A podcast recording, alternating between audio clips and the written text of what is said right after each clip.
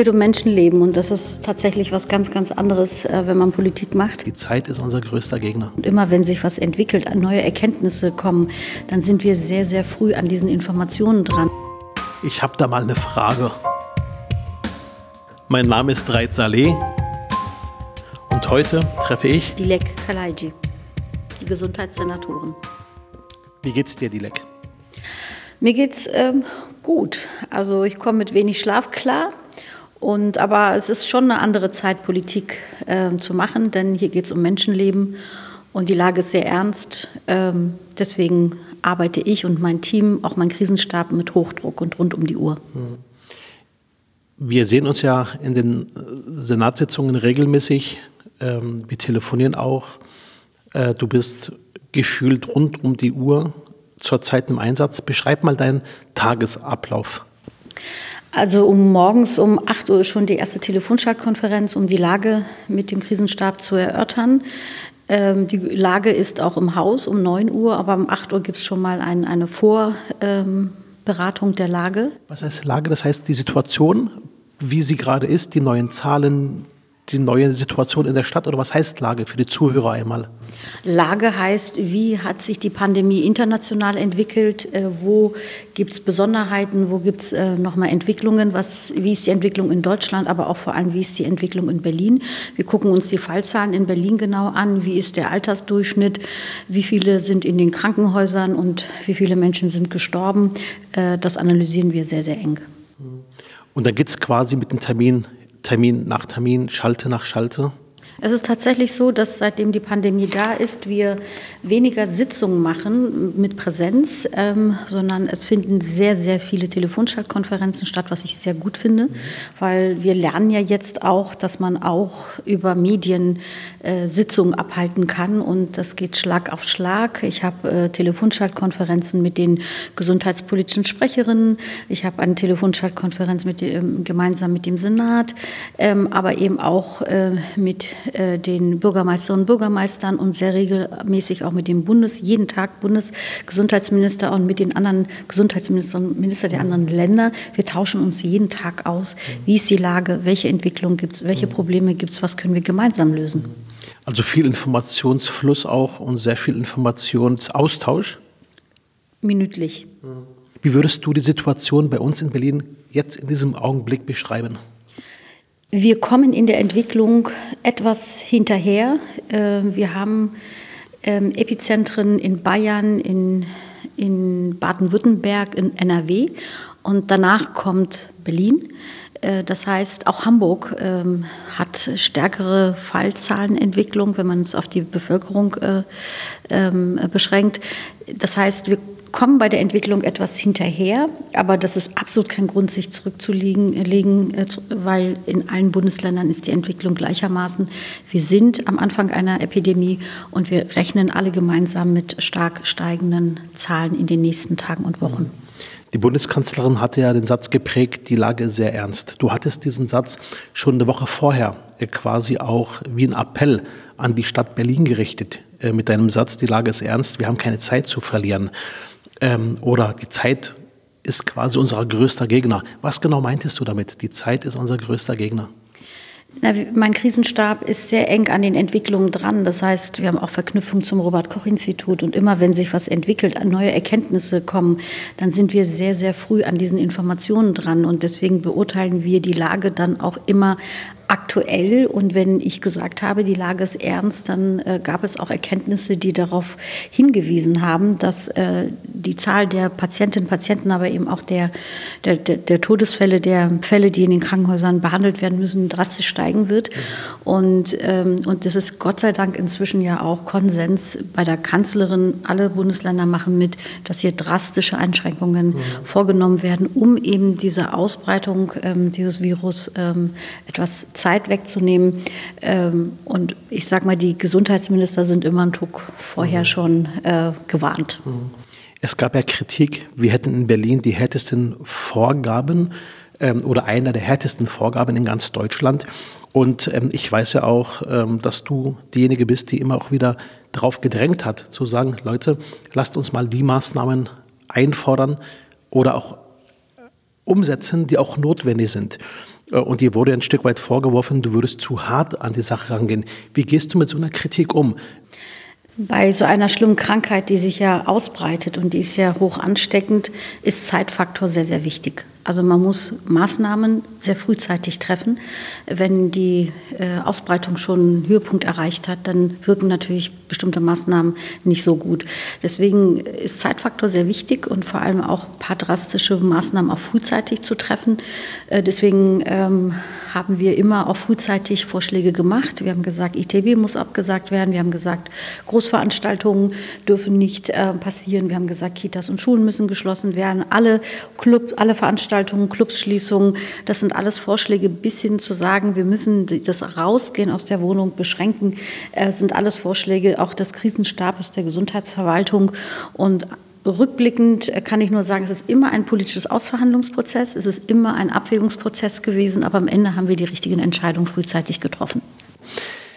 Dilek, wie würdest du die medizinische Versorgung in Berlin beschreiben? Du hast ja gerade ein Projekt, das sogenannte Corona-Krankenhaus. Ähm, ich glaube, 500 oder 1000 Betten sind in Planung äh, und ähm, am Messestandort. Warum muss das sein? Wir haben sehr frühzeitig schon ähm, gesehen, dass es sich zu einer Pandemie entwickeln kann, als viele noch gesagt haben, vielleicht ist es ja nicht so schlimm.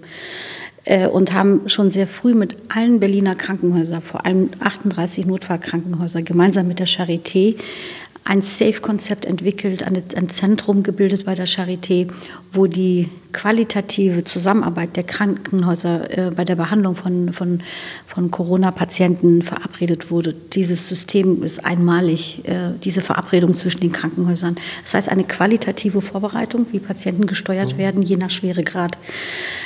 Wir haben sehr frühzeitig mit den Krankenhäusern auch verabredet, dass sie ihre Intensivkapazitäten erhöhen und auch die Beatmungskapazitäten ähm, verdoppeln war die Marschrichtung. Und wir haben heute die gute Nachricht, dass diese Verdoppelung noch im April realisiert wird.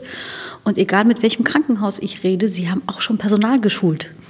Äh, die Krankenhäuser verhalten. Das heißt, du denkst einen Schritt weiter quasi, nicht ausruhen, sondern sagen, es ist eine Pandemie, nimmt die Sache ernst. Wir brauchen auch noch Reservebetten, kann man das so abkürzen? Egal wie gut die Krankenhäuser aufgestellt sind, wir müssen bei dieser Pandemie damit rechnen, dass unsere Krankenhäuser, auch wenn sie gut aufgestellt sind, auch überlaufen äh, werden, dass alle Betten zu sind. Und für diese Situation haben wir gesagt, bauen wir ein Krankenhaus, ein Reservekrankenhaus, wenn alle mhm. Betten voll sind, dass wir noch Kapazitäten haben. Und das wird was ganz, ganz Gutes, weil es ist ein Mix-Konzept ähm, geworden zwischen Krankenhaus und einem Lazarett. Mhm. Und wir fangen erst einmal mit 500 Betten an. Ähm, das Konzept ist so, dass man das leicht skalieren kann auf 1000. Das ist genau die Planung. Also Zielsetzung ist bis zu 1000 Betten. Wir wollen bis zu 1000 Betten mhm. realisieren. Mhm. Du bist ja auch für das Thema Pflege zuständig. Als Senatorin für Pflege ist ja quasi ein komplett neues Ressort, ist ja erstmals neu erschaffen in dieser Legislatur. Ähm, als Pflegesenatorin, wie sieht die Situation aus in der Pflege, in den Pflegeeinrichtungen unserer Stadt?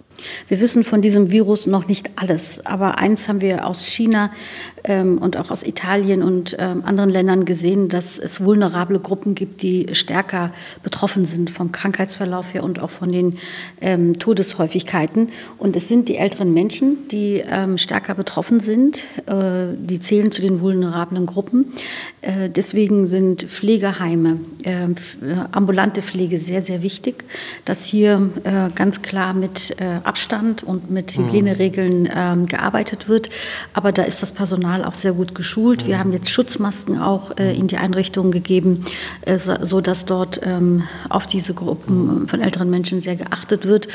Ich ähm, habe ja auch gesagt, dass ich älteren Menschen wirklich empfehle, auch weitgehend zu Hause zu bleiben, in der Häuslichkeit zu bleiben und die, an die Solidarität der Stadt appelliert, die älteren Menschen zu unterstützen, mhm. dass sie nicht einkaufen gehen müssen, dass sie nicht zum Arzt gehen, um Rezept abzuholen, unnötig ein Arztbesuch, das muss nicht sein und dann zur Apotheke gehen. All diese Wege müssen ältere Menschen nicht machen. Sie sollen Luft schnappen, klar, aber äh, so wenig wie möglich rausgehen, um sich selber vor diesem Virus zu schützen. Weil es am Ende Menschenleben schützt.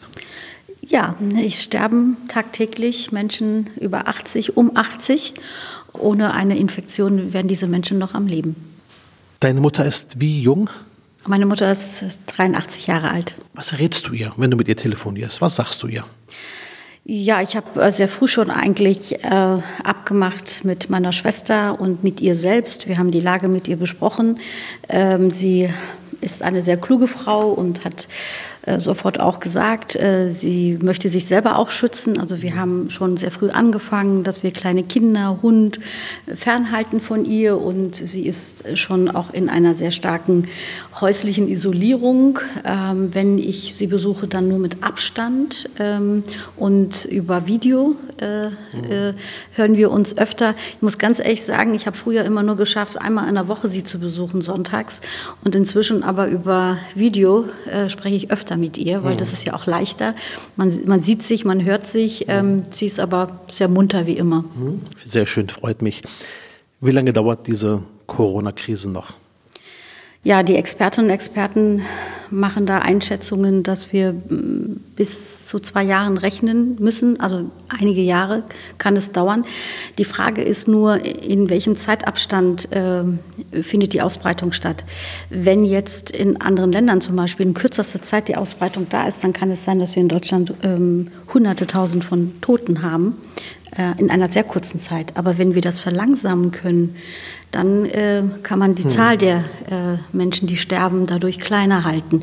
Und das ist die Strategie, zu sagen, die Ausbreitung verlangsamen wir, damit wir die Menschen, die krank werden, auch versorgen hm. können und, ähm, und damit dann darauf hinwirken, dass eben weniger Menschen hm. sterben. Und das heißt aber nicht zwei Jahre Ausgangsbeschränkungen, sondern? Wir werden auf jeden Fall gucken, wie haben sich diese Beschränkungen ausgewirkt. Das ist nicht nur ein Berliner Thema, sondern alle Bundesländer gehen jetzt harmonisiert vor mit den ähm, Beschränkungen, was ähm, Aufenthalt außerhalb der Wohnung angeht und auch was Kontakte angeht. Und es wird jetzt bundesweit geguckt, wie ist die Entwicklung. Ähm, und ich glaube, es wird auch bundeseinheitlich entschieden, äh, wie weiter vorgegangen wird. Äh, ich rechne mit nicht schnellen Lockerungen. Äh, wir sind noch lange nicht über dem Berg, äh, sondern. Nicht schneller heißt einige Wochen oder vielleicht sogar einige Monate?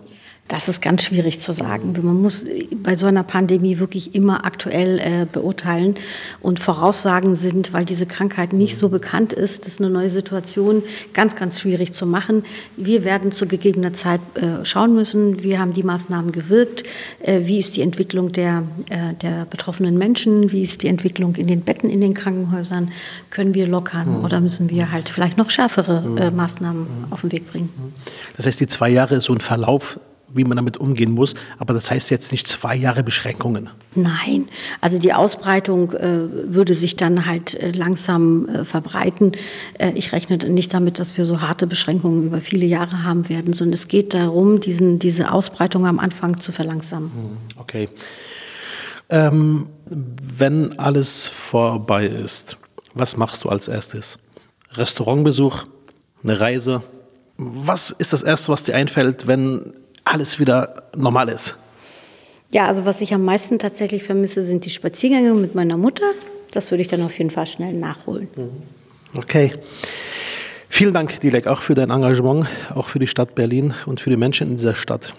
Am Ende haben wir immer so eine Schnellrunde. Ich stelle zwei Begriffe in den Raum und du suchst dir einen Begriff aus. Ja? Wenn du gar nicht antworten kannst, weil beide Begriffe dir im Herzen sind, akzeptiere ich es diesmal bei der einen oder anderen Frage. So. Meer oder Berge?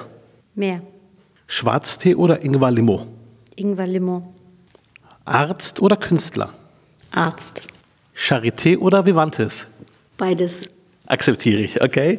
Machen beide einen guten Job in der Zeit. Total. Aber auch alle anderen Krankenhäuser, muss man dazu sagen. Die fallen aber nicht so sehr auf äh, im, jetzt in der medialen Berichterstattung. Ich höre immer nur Charité und Vivantes. Das muss man schon sagen, dass beide Krankenhäuser als ähm, öffentliche Krankenhäuser ähm, sehr aktiv sind. Und Charité hat ja mit dem Institut für Virologie und den anerkanntesten internationalen Virologen, ähm, Herrn Drosten, ja auch ist Berlin super ausgestattet.